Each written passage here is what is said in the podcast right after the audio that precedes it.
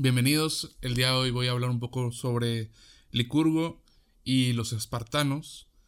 Creo que es importante recordar y ver un poco hacia atrás en la historia para ver dónde estamos presentes. Como siempre digo, siento que la vida es arquetípica y la vida se repite, los sucesos se repiten simplemente en diferentes partes del mundo y tiempos.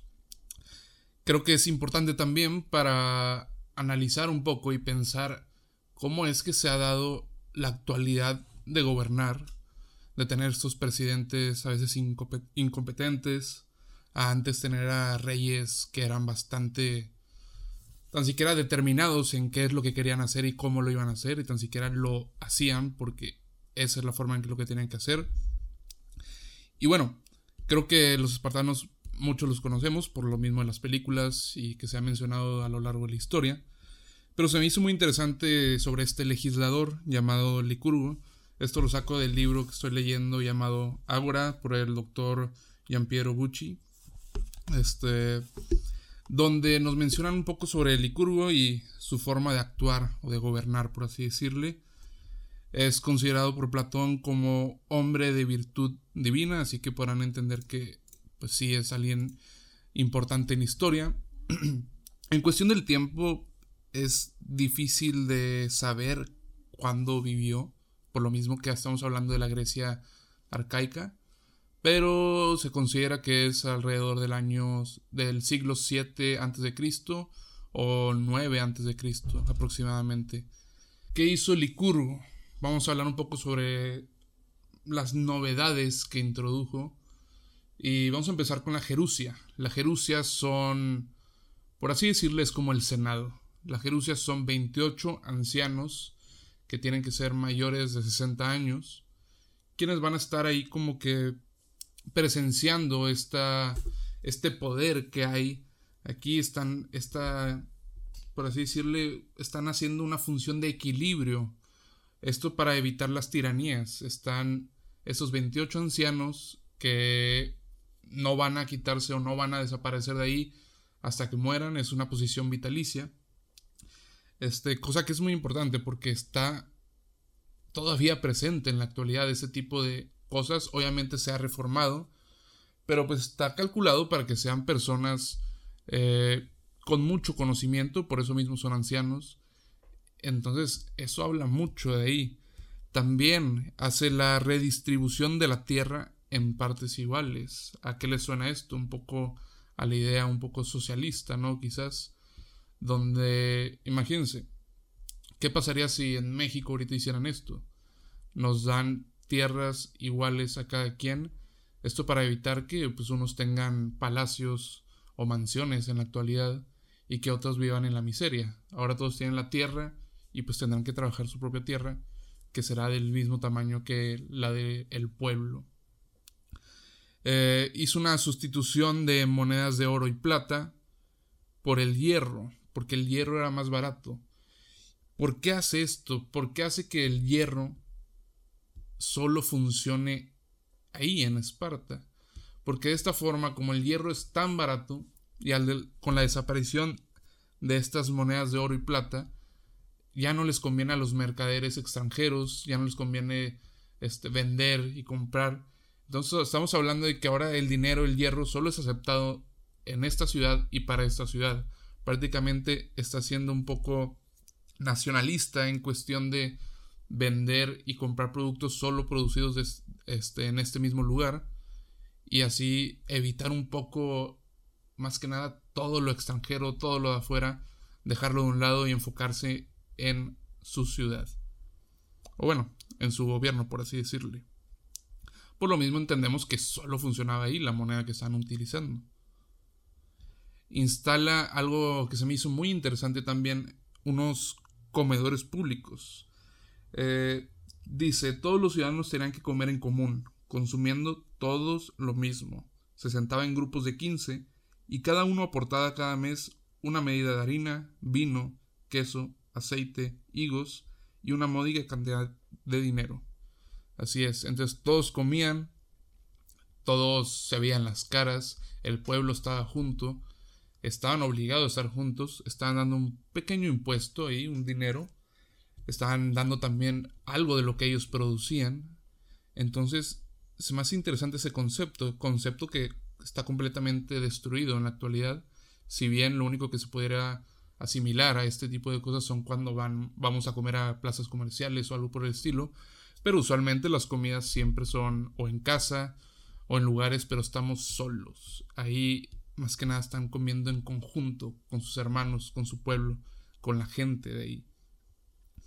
Otra cosa muy interesante, que se me hizo muy interesante, es cómo quería reforzar el cuerpo de las mujeres. Y bueno, para esto utilizó, bueno, les hizo hacer competencias de corsa, con la lucha, la javelina, el disco. Esto con el fin de que los hijos nacieran bellos y fuertes y pudieran estas mismas resistir mejor las dolencias del parto. Entonces entendemos cómo eso es muy, muy diferente a la actualidad.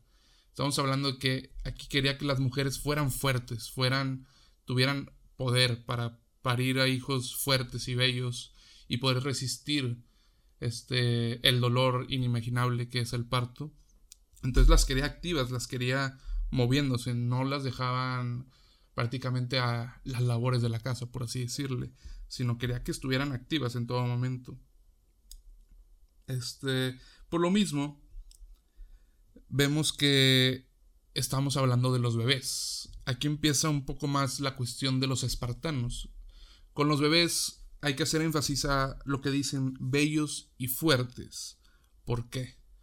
Porque cada bebé que nacía tenía que ser presentado a los ancianos, a la Gurecia, a la Jerusia, perdón, a los 28 ancianos. Lo que está muy interesante aquí, y creo que es un poco de eh, eugenésico, es la cuestión de que ellos consideraban si era un bebé sano o si era un bebé deforme. Si este bebé era sano, este mismo era asignado a los 9.000 lotes pertenecientes del gobierno. Si era deforme, eh, pues era arrojado a un pozo natural. Literalmente lo aventaban y moría. Entonces, habla de este aspecto eugenésico. Queremos que todos nuestros ciudadanos estén fuertes y sanos y listos para la guerra y listos para gobernar y listos para ser uno de los gobiernos o de los pueblos más poderosos. No queremos a los que tienen enfermedades, no queremos a los que son feos, no queremos a los que no van a cumplir con esas expectativas. Una cuestión bastante terrorífica si lo vemos así, pero lo podemos asimilar un poco con Islandia, si no me equivoco ahorita en la actualidad.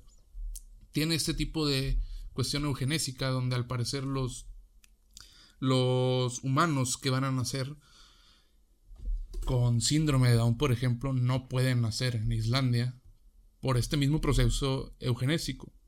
También vemos un proceso eugenésico en la Alemania nazi, por ejemplo, donde empieza esta cuestión de mejorar la raza, mejorar el gen y para ser superiores, por así decirle. Así que quizás sí hay un poco de relevancia con esto mismo. Después los niños, a la edad de los 7 años, se separaban de sus padres prácticamente y entraban a compañías con reglamentos y comidas en común. Estaban en conjuntos. El Estado criaba a estos hijos estos hijos tenían prácticamente la educación del Estado. Estos eran los futuros espartanos. Ellos lo que hacían era divertirse y estudiar compartiendo todo. Literalmente estaban todo el tiempo juntos. Estaban haciendo las mismas actividades, aprendiendo de la misma manera. Pero sabemos que no todos somos iguales y por eso mismo a los 12 años empieza esta diferenciación. Pero cosa muy interesante es que a los 12 años ya tenían amantes y pues estaban los jóvenes estimados, los que los este, encontraban ahí, los amigos, por así decirle. Pero todo esto siempre estaba vigilado con la mirada de los viejos, de los ancianos. El jefe de cada compañía era el muchacho más valiente y juicioso en combate. Este iba a dirigir a todos sus compañeros, a todos sus amigos, Y ahí está. Queremos al guerrero el que sea el más valiente, el que sea el más audaz, el que piense más las cosas en el mismo combate, que es donde se va a representar en el futuro, donde quizás y se venga a ver necesario esta actividad. Y también mencionan mucho cómo estos eran niños entrenados de cierta forma que hablaban de forma muy sutil y graciosa. Eran eran como que como si pensaran todo antes de hablar, como si sabían cómo hablar, como si fueran entrenados para vivir literalmente.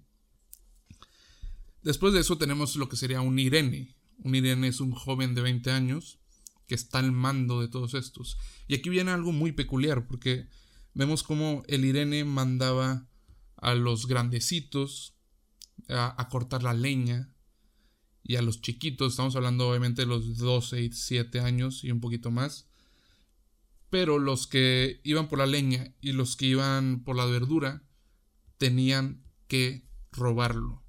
Era la condición. ¿Y qué pasaba si no? Si no podían robar, si los atrapaban, si no conseguían nada, esos eran azotados a sangre porque eran rateros inútiles. Se me hace muy interesante cómo es la formación de estos niños que se convertirán en los futuros guerreros espartanos. Y siguiendo un poco con los espartanos, vemos cómo la filosofía detrás de Esparta, que le dio un poco de poder a lo mismo, porque eh, los espartanos no masacraban a los rendidos, los dejaban ir, ya que lo consideraban como algo indigno de los helenos. Pero vemos que esta actitud, conforme a la batalla, de poder perdonar o tan siquiera ya dejarlos ahí huir, hizo que muchas personas o de los, las guerras, muchos se retiraran porque sabían que si se retiraban tan siquiera iban a sobrevivir. Entonces eso le dio un poder psicológico muy fuerte al, a, este, a, esta, a estas guerras donde ellos ganaban indiscutiblemente la mayoría. Ya cuando eran grandes, ya cuando eran espartanos, no podían viajar al extranjero. Porque viajar al extranjero se podría decir que es un tipo de peligro de contagio, de contagiarse de otras culturas, de contagiarse de otras ideologías, de contagiarse de otras cosas que no tenían nada que ver con Esparta. Entonces no podían salir de ahí. Ojo, eso tiene que ver mucho con algunos países, por ejemplo, como Cuba, como Corea del Norte, como cuando se dan cuenta que es muy diferente el país donde ellos viven, este, igual y ellos se contagian de esto que no querían que se contagiaran. También hay algo muy interesante que mencionan, que es la secreta. La secreta es un tipo de misión donde enviaban solo a un espartano a degollar a los otros pueblos a tantos como pudiera. Estos se iban con la comida solamente necesaria, con la bebida solamente necesaria, y en los días iban degollando tanto como pudieran. Tenemos que recordar que estos eran especialistas en combate y solo necesitaban una daga para hacer prácticamente todo un desmadre en toda este en todos los pueblos rivales, por así decirle. Y no tanto rivales, sino lo veían como lo hacían en los pueblos que podían presentarse como una amenaza a futuro. Y bueno, esto es algo que quería compartir porque se me hace muy interesante hablar un poco sobre esto, sobre esta tipo de revolución que hizo Licurgo, cómo cambió, cómo muchas cosas que estamos que estuve leyendo aquí en estos momentos están presentes en la actualidad, otras no, otras han sido deformadas, otras simplemente desaparecieron. Pero al final del día creo que es información muy interesante para pensar en cómo es que ahora son nuestros gobernadores, cómo son nuestros presidentes, cómo son nuestros líderes son como Licurgo, que sabía qué hacer y cómo hacerlo, porque eso era lo mejor que el país. Aunque quizás moralmente o éticamente no sea lo mejor en nuestra época, podemos sacar mucha experiencia y muchos pensamientos sobre el pasado, sobre la historia, quizás sin, para no repetirlas, o quizás para repetirlas porque es necesario. Así que muchas gracias.